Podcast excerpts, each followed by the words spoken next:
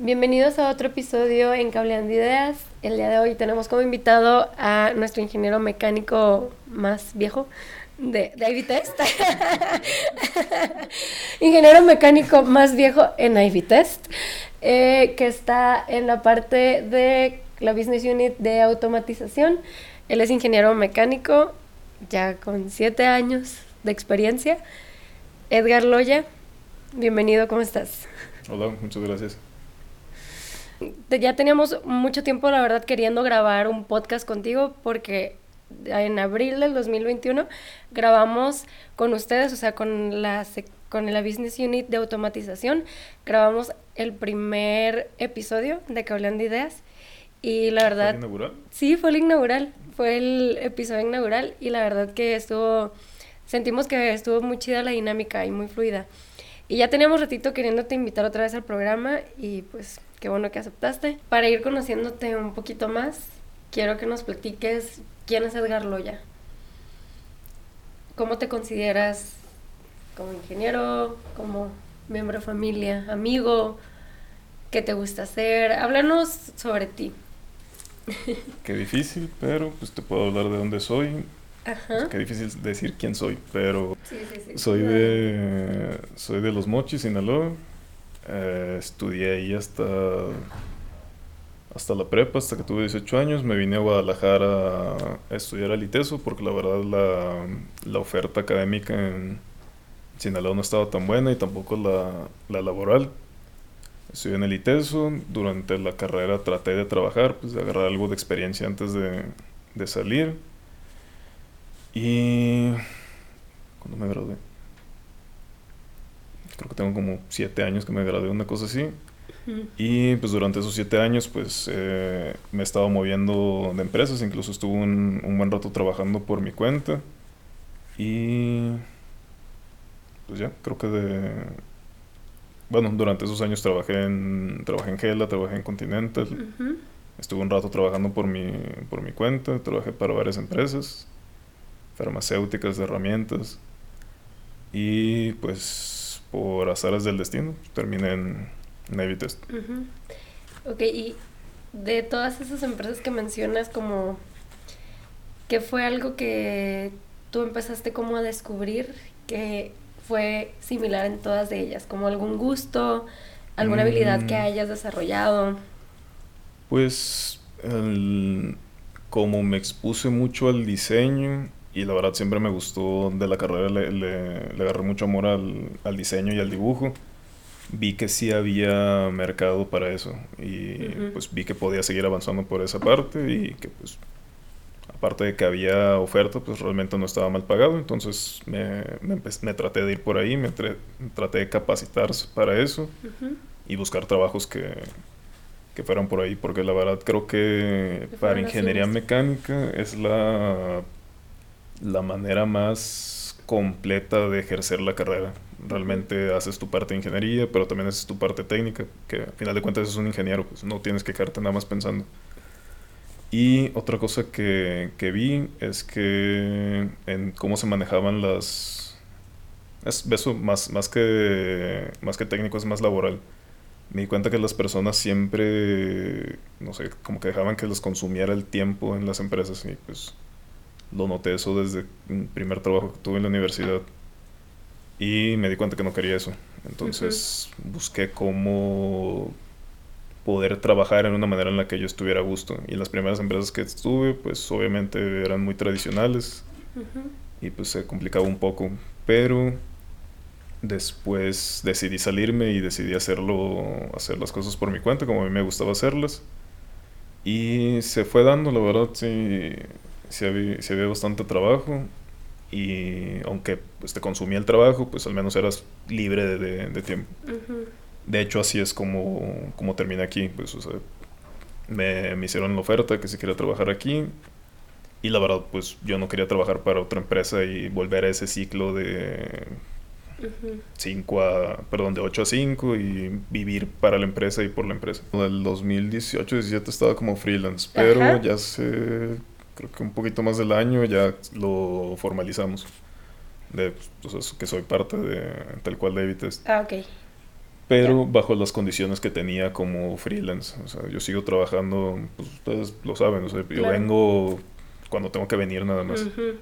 Y como se me respetó eso, pues la verdad vi, vi atractivo aquí. Y pues, eso es como terminé. No, pues estás, o sea, está súper bien porque tú, pues además de tus proyectos con Ivy Test, también tienes otros proyectos que te permiten también desarrollar como más experiencia. Y eso está cool también porque también pues traes esa experiencia para acá Ivy Test. Sí, es que eh, sencillamente hay cosas que no, por el tamaño de la empresa, hay proyectos que en los que sencillamente no es viable que entre. Entonces quizás esas cosas yo las puedo hacer y las hago en mi... O sea, mientras cumple aquí lo que tengo que cumplir, pues, creo que soy libre de hacer otras cosas. Y también te da calma mental eso.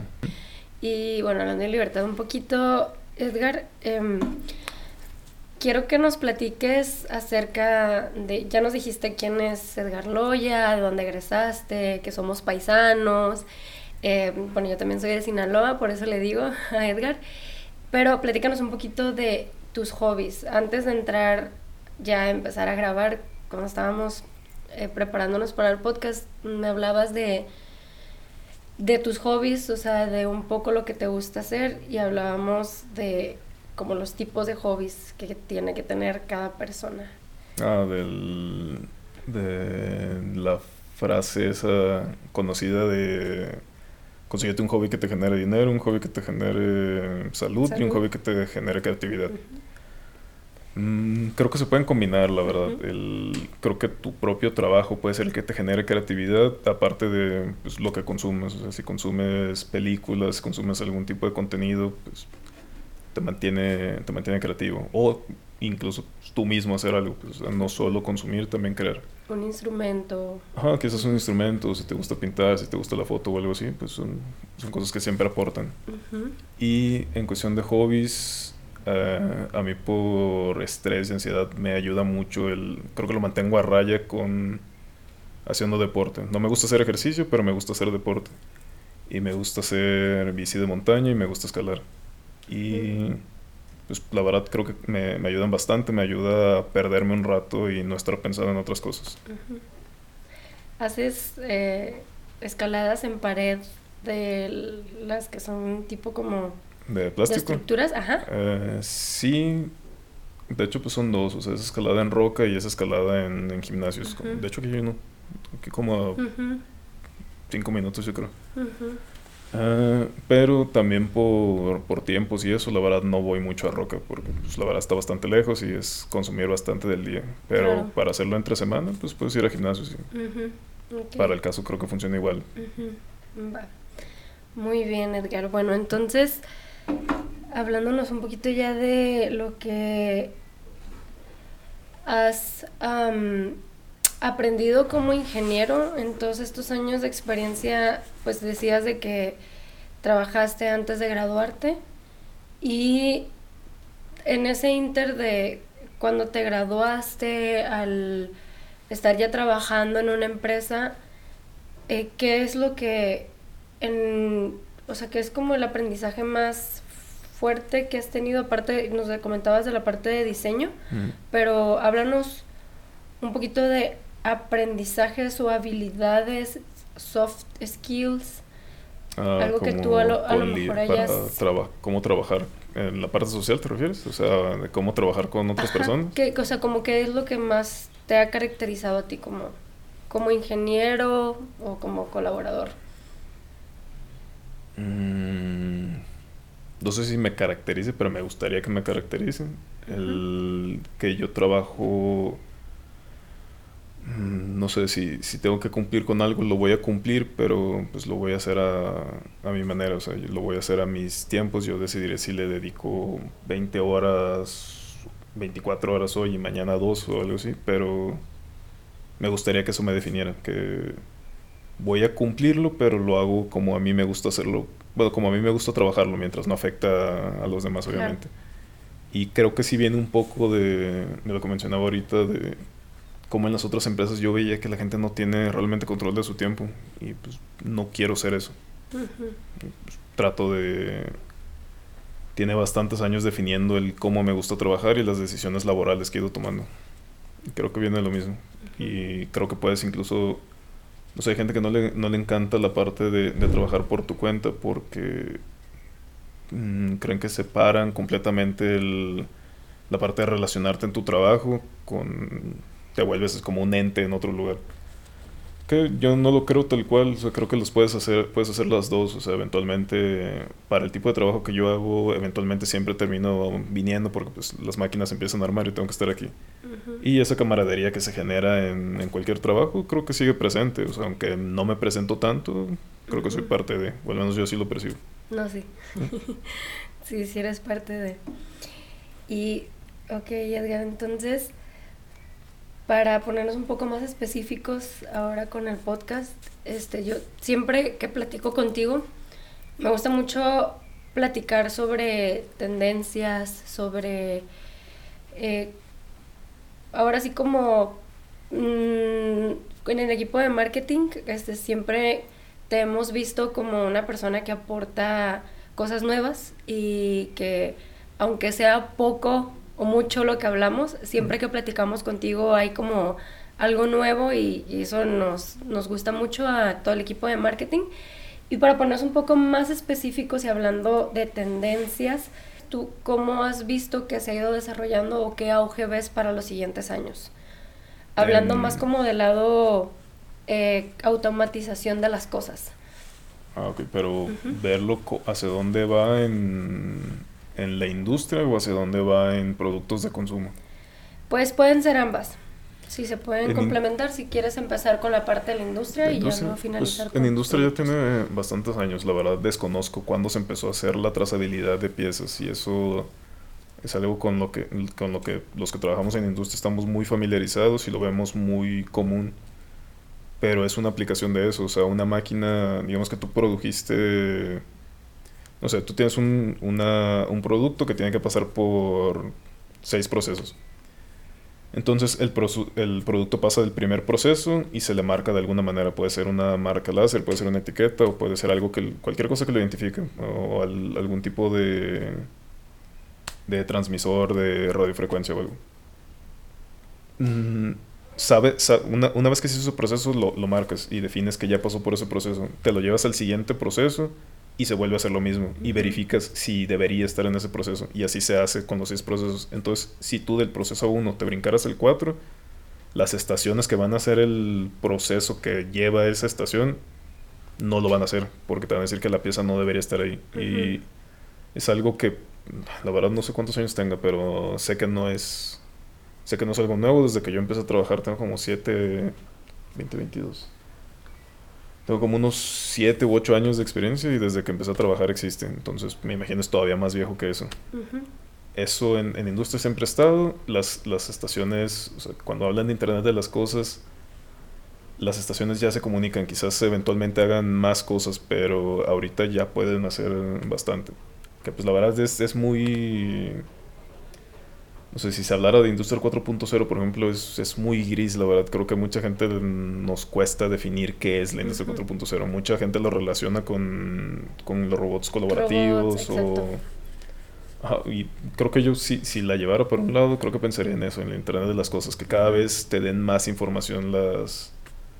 las las propias cosas. O el performance, ¿no? De cada cosa. Ajá, o el performance, que ya se puede también todo eso. Ahorita sigue siendo algo costoso, pero puedes hacerlo con pequeñas cositas. Por ejemplo, no sé, a las estaciones puedes... Ahorita todo el mundo tenemos lectores de códigos QR en las bolsas porque pues todo el mundo tenemos celulares y todos los... Bueno, no todos, pero la gran mayoría puede, puede leer códigos QR. Entonces, si una pieza tiene un código QR, puede viajar esa información con esa pieza. Y es una especie de... Es una herramienta, pues, y se vuelve una especie de no podría decir realidad aumentada tal cual porque pues no, no lo estás percibiendo diferente, pero sí puedes sacar información a través de, de, tu celular o una tablet o lo que sea. Y te puede decir información sobre la máquina que estás viendo, hablando muy particularmente de lo que nosotros hacemos, que es automatización. Y te puede dar información, incluso te puede mostrar alguna animación de cómo funciona un proceso, si quieres arreglar algo lo puedes hacer, o te dice no sé, te puede sacar el plano de una pieza, cosas así. No son cosas, no sé si tal cual entran como en Internet de las cosas, pero son tendencias que ya se están, se están viendo y ya no son, aunque siguen siendo costosas, cada vez son menos costosas porque las herramientas o se vuelven gratuitas o los costos se vuelven más competitivos. Sí, que sobre ya todo son de mayor porque- fácil acceso. Exacto, o sea, es Mayor fácil. fácil, acceso porque hay como ahora una popularidad más grande de lo mismo. Entonces, Aparte ya nos acostumbramos, o sea, ya, ya lo ves en, en cualquier cosa, o sea, estamos, estamos ya muy familiarizados con cualquier cosa que vemos, trae, su, trae un código QR y te da información sobre eso. El, el más obvio quizás es el los, los boletos para conciertos, los boletos para avión, todos, todos vienen con esa información y ya no necesitas que te vas a un evento y sea el evento más un evento muy pequeño, pues ya no, no te rompen tu boleto, te nada más escanean la información del boleto y ya, y estamos muy acostumbrados a eso y eso lo, ajá, y eso lo, lo ves en el Claro. lo ves en industria también. ok. Y bueno, igual, Edgar, aquí tengo otra pregunta. Este, tú te has desarrollado mucho en la parte eh, de software en cierta forma, pero más a nivel diseño. Ajá, Sí. pero por ejemplo, ¿qué experiencia has tenido con, no sé, integraciones en proyectos con este tipo de software que leen como los datos de el performance de cada, por ejemplo, no sé, cada estación, cada producto? Mm, de la parte de trazabilidad no lo hago yo directamente, pero pues prácticamente todas las, las estaciones que se hacen para, para empresas grandes ya tienen su propio sistema, entonces todas las estaciones necesitan tener un escáner para revisar las, las unidades y saber si ese es el proceso en el que la estación no trabaja si no está eso. Y en cuestión de software, más bien lo que siempre me, me interesaba mucho el dibujo y el dibujo en 3D, entonces he tratado de mantenerme, si quizás no capaz, porque pues la verdad siento que me falta mucha capacitación, al menos informado de tendencias que se ven, se ven por ahí, o sea, el- para cuestiones de animación o simulación, no, no diré tal cual, eh, animación, quizás también lo que hablábamos hace poco de que puedes desarrollar especies, una especie de videojuego de, con las propias estaciones que ya tenemos. O sea, a final de cuentas los archivos ya los tenemos, podemos hacer algo con eso. Porque los archivos en el software en el que trabajamos te, puede, te los puede exportar en un formato que lo pueden leer otro software que, no sé, como el que hablábamos de Unreal Engine, que puedes desarrollar videojuegos o puedes desarrollar cosas interactivas. Entonces, pues trato de llevarlo, o sea, algo que ya conozco, pues quizás lo puedo expandir un poquito más, llevarlo por ahí. Y también lo que habíamos visto para realidad aumentada, por ejemplo, ya hay proveedores que te ofrecen plataformas para desarrollar tus aplicaciones. Y ese literal, no sé, ves un... Tienes un código QR de esta mesa y no sé, digamos que por esta mesa tienen que pasar piezas. Lees el código QR y en tu celular estás viendo la literal realidad aumentada, estás viendo el celular apuntando a la mesa y en el celular te va a mostrar cosas que tendrían que pasar por ahí y cómo tiene que ser el flujo de esas cosas. Y eso ya, ya te lo venden como un producto, o sea, tú no tienes que desarrollar el software que haga eso, los motores para que haga eso. Pues tú nada más contratas el, el servicio y tú desarrollas una aplicación o solo o a través de ellos. Ujú. Y pues la verdad está, está bastante interesante. De nuevo, sigue siendo algo costoso, pero quizás el... Yo creo que a como vaya avanzando va a haber más competencia con eso. Aparte que tú puedes desarrollar el propio, o sea, ya hay herramientas o baratas o gratuitas para que desarrolles eso tú. No está tan sencillo, pero se puede hacer. Ahorita que estás hablando de realidad aumentada, eh, tengo una pregunta que creo que es una pregunta que se hacen muchas personas que no están tan familiarizadas con toda la parte de pues automatización, eh, un poquito en términos mecánicos, por así decirlo, pero mm, y de diseño sobre todo, pero ¿cuál es la diferencia o las diferencias entre realidad aumentada y realidad virtual? Mm, realidad aumentada, literal, es, es aumentar tu, como tus sentidos o tu percepción de, de lo que está alrededor de ti. Un ejemplo. Mm, el celular, el, lo que hablábamos ahorita del ejemplo de la mesa, eso es realidad aumentada porque no está, o sea, tú estás interactuando con algún elemento de tu mundo, pero te están dando más información, o sea, estás interactuando con esto a través del celular. Que podría ser en lugar del celular unos lentes que en su momento fueron muy famosos, los HoloLens, que prometían mucho, pero quizás estaban muy adelantados para su, Su época, ¿no? Ajá, para su época, quizás Claro. no, no, no fue el momento. Que fue lo que le pasó también a Google. Google también Mm. desarrolló unos lentes y... De hecho, creo que el HoloLens era de, era de- No, el HoloLens es de Microsoft. El de Google no me acuerdo cómo se llamaba. Sí. Pero sí. y Pasó lo mismo. Ajá, ajá. Y, puede, y puede ser eso. El, ahorita- de hecho, ahorita ya, ya las aplicaciones, como hay internet más rápido y lo- el procesamiento puede ser en componentes más pequeños, ya puedes tener cosas más poderosas. Y de hecho, ni siquiera los lentes. Creo yo que creo yo la tendencia va más a us- usar tu celular todavía más. Ya lo usamos para todo, ¿por qué no usarlo también para eso? Y los celulares cada vez tienen mayor capacidad de procesamiento, mayor capacidad de almacenaje y de pues las cámaras, que la verdad es importante, con costos menores.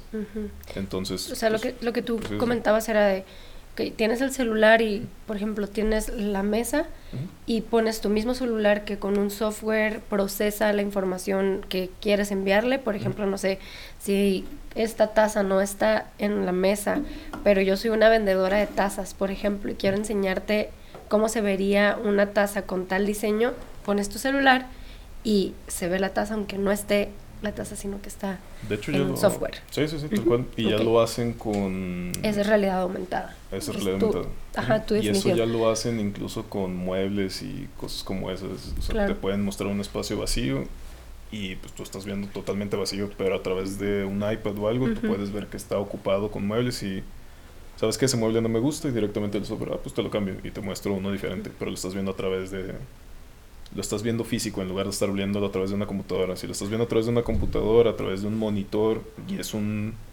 literal un mundo virtual que se contiene a sí mismo y estás interactuando con él tú como un usuario más que como como tú directamente a través de tus sentidos, pues ahí estás viendo un monitor y quizás lo estás moviendo con un joystick, con un control o con un mouse y un teclado y te mueves en ese mundo.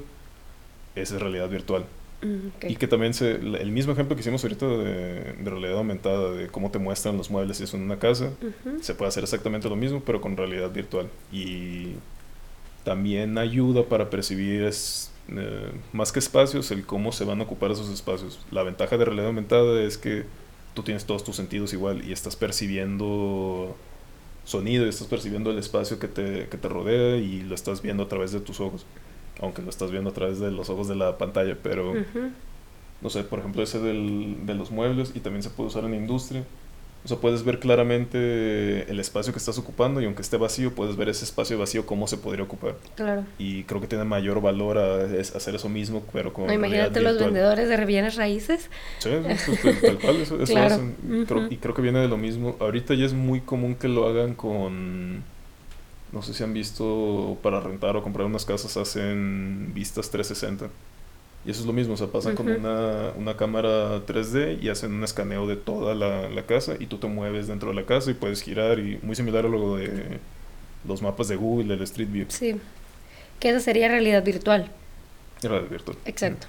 Sí, pero ahorita si, si sigue la tendencia así, de nuevo, al- algo que detenía mucho a, bueno, así lo percibo yo, puede que no sé, que detiene mucho a realidad aumentada es la capacidad que tiene, o sea, que tú tengas que tener un dispositivo especial para percibir eso. Pero ahorita ya no lo necesitamos porque nosotros, todo el mundo tiene un celular que lo puede hacer. un- Entonces, Un si lo, artefacto con cámara. Sí, o sea, cualquier cosa. Si literal lo que necesitas es cámara y algo que pueda procesarlo. Entonces, creo que cada vez va siendo más sencillo eso y lo van usando como herramienta. Se, se vuelve complicado quizás en, no sé, lo, lo que dijimos ahorita de inmobiliarios y eso, creo que es muy claro el beneficio que van a ver. Claro. Igual no es medible, pero es muy claro que al cliente le va a gustar y cómo lo si van lo a percibir. compra o no lo compra. Exacto. Exacto. Sí, pues les también no debería, pero el que tú estés ofreciendo esos servicios también habla mucho de ti como, como proveedor, como, como persona que ofrece servicios, porque significa que estás haciendo las cosas algo diferente o estás, te estás capacitando, estás mostrando algo que el otro no está mostrando.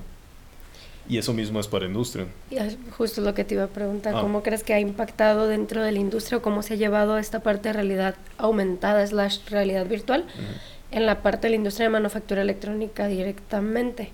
Porque ahorita estábamos hablando del ejemplo de una taza o un mueble, pero ¿cómo se ha traducido en la parte de piezas? No sé. Mm, La verdad ahorita a mí se me hace que está medio avanzando un poco lento por lo mismo que decimos ahorita. Es, es muy difícil... mm, es, es difícil medir la, la utilidad. No, no, no puedes saber que... No puedes decir que ah, vas a usar esta herramienta, la vas a invertir mucho tiempo, le vas a invertir mucho dinero y te va a generar este beneficio claro y te va a ahorrar tanto dinero o te va a generar tanto dinero. Creo que eso lo ha detenido bastante porque como herramienta definitivamente es útil. Quizá, de hecho yo, yo donde más lo he visto ahorita que, que puede funcionar y que pues, incluso nosotros lo hemos utilizado es para ventas, o sea, sirve mucho apoyo, sirve, sirve mucho como apoyo a la persona de ventas poder mostrarle al, al, cliente qué es lo que realmente va a recibir, quizás un dibujo, una animación. Y si eso, y es, eso es algo que hacemos al día, todos los días. Si eso lo llevas al siguiente paso, que es que esa persona puede interactuar con eso, que lo puedas ver mmm, ya sea realidad aumentada o realidad virtual, no sé, en lugar de ver una algo que nos pasa mucho en diseño es que tú estás mostrando una pieza, pero tú estás mostrando la pieza y tú le estás moviendo y le estás diciendo, ah, pues mira esto y mira esto de acá. Así pero es difícil perderle perspectiva cuando tú no estás familiarizado con ese tipo de ambiente en 3D. Pero si eso lo traduces a, a un punto de vista de primera persona como lo estás percibiendo normalmente, ya sea realidad aumentada o virtual, pues es, es muy sencillo que lo, el, la persona que va a utilizar las máquinas al final puede decir, ah, pues bueno, entonces estoy aquí, estoy viendo la máquina de frente, las manos me van a llegar más o menos hasta este lugar. Uh -huh y pues lo veo bien. Y aparte la máquina me queda aquí, si muevo la cabeza un poco hacia arriba, puedo ver la, el monitor o muevo hacia abajo, puedo ver todo eso y puedo percibir más las dimensiones. En lugar de decir, lo va a medir 80 por 80 y pues haz lo que puedas con esa información, es mucho más, eh, pues no podría decir tangible porque no es algo físico. Uh -huh. Pero más fácil pues de perceptible, entender. Más ah, bien. quizás perceptible. perceptible. Y si eso lo llevas, aparte de palabra. realidad virtual, que eso se lo podrías mandar a quien sea, pero uh -huh. lo pudieras hacer en un cuarto, por ejemplo, digamos que este cuarto estuviera vacío, y tú le dices, ah, aquí va a estar tu celda, y va a medir tanto, y te puedas mover en esa celda, en ese espacio, en tiempo real, también ayuda bastante. O sea, vas a saber de este punto que estoy aquí y tengo que llevarme de aquí una pieza para allá, pues me va a tomar caminar tres segundos. Uh -huh. Y se vuelve pues sí, un poco medible, ¿no? Porque al final, Ajá, pues sí. eh, estás eh, midiendo tiempos de cuánto tiempo, por ejemplo, entra una pieza, sale una pieza y cuántas piezas puedes generar en tanto tiempo, ¿no? Sí, Entonces, sí, o sea, la, la máquina pues, sabes que va a rendir tanto. Y Puede ya apoyar en la parte de operación también, Sí, en- Ujú. también la parte de micrologística, de cómo te estás moviendo de un lugar a otro. claro. Pero la, la cosa con eso es que no es algo... me- o sea, la, la industria tiene funcionando mucho tiempo sin eso. Ujú. Y esto no es una revolución que a- ahora lo estás haciendo así, entonces todos los proyectos te van a salir excelentes Claro. y sin problemas y van a salir más baratos. No es así. Entonces, tengo creo una que eso es lo que pregunta. Eh, por ejemplo, realidad, en la realidad aumentada creo que es directamente. No sé si tú con tu experiencia has visto que a través de los años se ha desarrollado como un tipo de tecnología que te ayude a ti como ingeniero que está, por ejemplo, liderando un proyecto, el estar viendo tu proyecto, o sea, cómo está avanzando, o sea, cómo están probando, por ejemplo, las piezas y por medio de la realidad aumentada se detecte como algún fallo en la pieza. No sé si es por, se pueda como que medir por medio de un tipo de comunicación que la pieza te arroje. Eso no, no sé qué tan difícil sea, pero por la parte de, no sé, de eh, calidad o para ahorrar errores. Es- ya se hace, pero se hace en ambientes controlados, sin usar realidad aumentada. Lo que decimos ahorita de trazabilidad de las piezas, eso te dice si la máquina detectó que la pieza no, no pasó la prueba, te lo avisa y esa pieza se queda marcada de que no pasó. Y esa prueba puede ser, pueden ser pruebas eléctricas, pueden ser procesos mecánicos de atornillado, de ensamble, mm, o incluso cuestiones estéticas, de que eso lo, lo haces con sistemas de visión. Toda esa información la tienes y se puede casar con la pieza y viaja con la pieza sin que tú necesariamente, sin que la pieza necesariamente te esté comunicando algo inalámbricamente. Todas las estaciones donde conectes esa pieza o leas el- la información que trae esa pieza, te va a decir que, ah, sabes que esta pieza debió haber sido roja y está gris, entonces es mala. Pero ¿cómo, cómo llevarlo eso a realidad aumentada? Porque, Creo que eso sí nos falta algo de tiempo. Ah, Ok. Sí, porque todo esto, o sea, muchas veces se detecta obviamente porque el software procesa como los datos que te arrojó la misma pieza. Mm. Puede ser por un punto de contacto o también por cámaras de visión, ¿no? Sí, Entonces, eh, pues por, o sea, yo lo comentaba como en tiempo real. Estarlo viendo en tiempo real, eso estaría algo, o sea, fuera como, eso sí fuera creo que una revolución, pues. Mm, en pues cierta es que forma. no en, es- en ese aspecto no está tan lejos, porque de nuevo, en lugar de traer el celular y apuntarlo, que lo podrías hacer y sería el efecto que, que estás mencionando, siempre y cuando esté visible el código QR o lo que estés leyendo de la pieza, porque no se comunica inalámbricamente. Mm, lo, único, lo único que necesitarías ahí es que las personas que están operando y están trabajando las máquinas, pues quizás trajeran lentes, o sea, como Dragon Ball, que traigas tu, tu lector de, de aquí y estés viendo las piezas y te esté diciendo información sobre esa pieza. Quizás ahorita es, muy, es, es algo pronto porque no sé el costo que tendría tener esos lentes con esa capacidad. Quizás Claro. si de alguna manera se pudieran conectar a tu celular, pero pues ahí se complica porque tendría que cada persona tener un celular con el procesamiento capaz de hacer eso.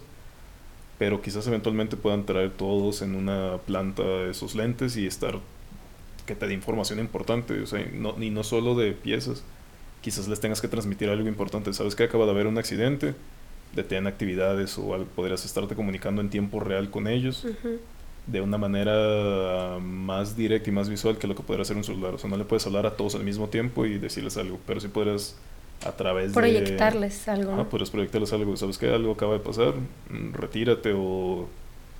mm, no sé, en tanto tiempo se va a cerrar esta celda. Algo. La verdad, la, la- lo que puedes hacer con eso es Ujú. lo que se te ocurra. Ok. Va. Y hablando un poquito ya de como, como de procesos mecánicos, am, algo en lo que tú te has especializado, o sea, mm, todos estos años, que es en la parte de diseño. Eh, ¿cómo has visto el avance tecnológico en todo lo que es impresión 3D, modelados, etcétera, y cómo te ha apoyado a ti todo el avance de esta tecnología para desarrollar tu trabajo? Mm, En impresión 3D, la verdad es bastante. Es, es muy obvio. Antes era muy. No, no, es, no es complejo, sigue siendo, sigue siendo igual. Pero no sé si yo hice una pieza y quiero probarla, tengo que mandarla a maquinar. Y la van a maquinar con métodos convencionales de, de manufactura, que es una perfiladora, un torno, una CNC, una perfiladora CNC. Ujú.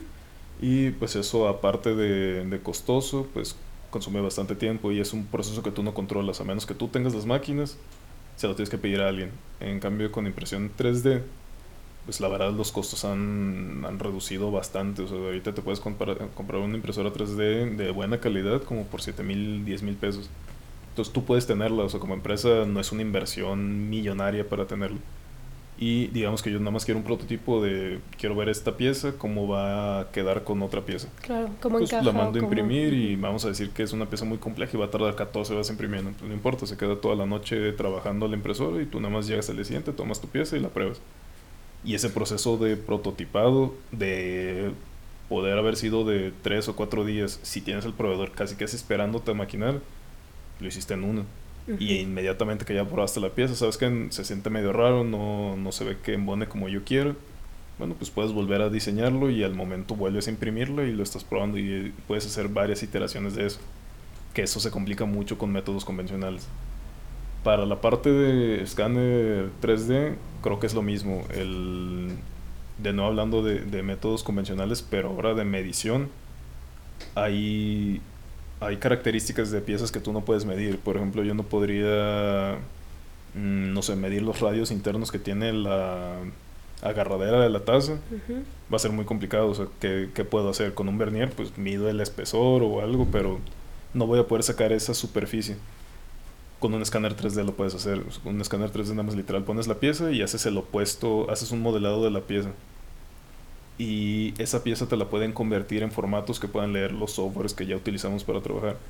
Entonces, pues, no solo que no lo pueda, también lo va a hacer más rápido. Yo no voy a tener que dedicarle tiempo a tratar de medir esa pieza que pues, va a ser imposible para mis capacidades.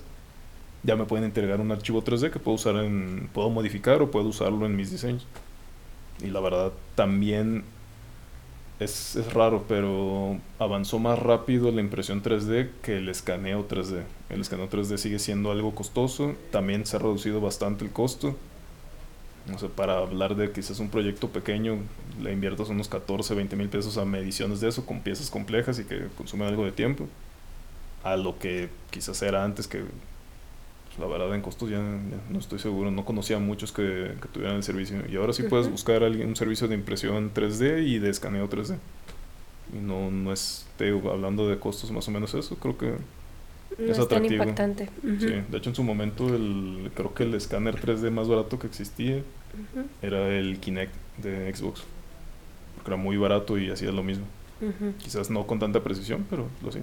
La siguiente pregunta este, es un poco diferente y creo que va un poquito en el tema de trazabilidad que decías, como el procesamiento de datos, pero desde tu perspectiva, ¿cómo ha apoyado todo lo que es la inteligencia artificial a la parte de, pues, como el procesamiento, procesamiento de los datos de las máquinas dentro de la Mm, industria? De inteligencia artificial creo que lo que te podría decir más directo, porque en cuestión mecánica es, es complicado, Ujú, pero donde he visto y podría equivocarme la verdad, igual eso podrían hablarlo con Pedro de automatización, ujú. es en los sistemas de visión. Los sistemas de visión aprenden, o sea, tú, tú puedes enseñarle a un... Ya, ya son muy, muy intuitivos, o sea, tienes una cámara inteligente, le pones una pieza y le dices, esta pieza está bien. Quitas la pieza, pones una mal y dices, esta pieza está mal. Y haces lo mismo, le alimentas a la inteligencia artificial, porque al final de cuentas inteligencia artificial solo es son, son decisiones, son, son puros ifs de, ah, si esta condición se cumple y así, y se empiezan a hacer nodos complejos, pero al final de cuentas eso es. Entonces le alimentas muchas mm, muchas muestras, Posibilidades, ¿no? ajá, Como, posibilidades, ajá. y le dices, eh, tú, o sea, tú le estás enseñando al- a, la, a la cámara y le estás diciendo, esta es buena, esta es mala, y así. Después de enseñarle X cantidad, la máquina va a ser capaz de, de poder distinguirla sin que tú le digas. O sea, en lugar de que tú le digas que esa es buena, más bien ella la va a leer y te va a decir, ah, esta es buena y esta es mala. Ujú. Y no importa en la posición que se haya expuesto mientras esté dentro del rango y la cámara tenga la capacidad de, de verlo. Puedo equivocarme con todo eso, pero yo tengo entendido que, que así funciona. Y se, se ve directamente. Y sé que es eso de que las, las cámaras aprenden por inteligencia artificial. Eso sí, tengo entendido que así es con proveedores como Keyence. Estoy seguro que lo hacen así. Ujú. Igual, de nuevo, sería confirmarlo con, con Pedro. Ujú. Pero creo que por ahí. Ok, ese yo creo que pudiera ser un buen tema para desarrollarlo en otro podcast, como lo dices, e invitar a otro ingeniero también que está en la división de automatización, que es Pedro. Pero por lo pronto, muchísimas gracias, Edgar, por aceptar nuestra invitación. Este siempre, pues, estas dos veces ha sido un gusto tenerte y sé que van a ser muchas más. Y quería, bueno, quiero que nos despidas con mm, alguna frase, algún mensaje que tengas para el Edgar Loya de hace a lo mejor siete años, que acaba de egresar o que está a punto de egresar, que les quieres decir a esos futuros ingenieros mecánicos. Ah, Puedes hacer el, el efectos especiales con el ojo, como gustes. ¿eh? No darle no. drama, tienes que darle drama. No lo haga, compa. no, no. eh, no, yo, yo creo que lo, lo- lo único que recomendaría es cuestionen el por qué se hacen las cosas como se hacen y por qué tú mismo haces las cosas como las haces. Y con eso creo que es la única manera de crecer. Y si dije alguna incoherencia, perdón. No fue mi intención. No creo que no, si no Dani lo, lo edita, no te preocupes. No, ok, pues muchas gracias Edgar y bueno, ah, gracias a todos por escuchar otra vez y ver o ver nuestro episodio aquí en Cableando Ideas. Y bueno, no me voy sin decirles que gracias por seguirnos en todas nuestras redes sociales, en LinkedIn, estamos pues también en Instagram, en Facebook. Este episodio se está transmitiendo también por YouTube. Estamos en Spotify y tenemos un nuevo canal que es por Apple Podcast. Y bueno, muchísimas gracias y nos vemos en el siguiente episodio.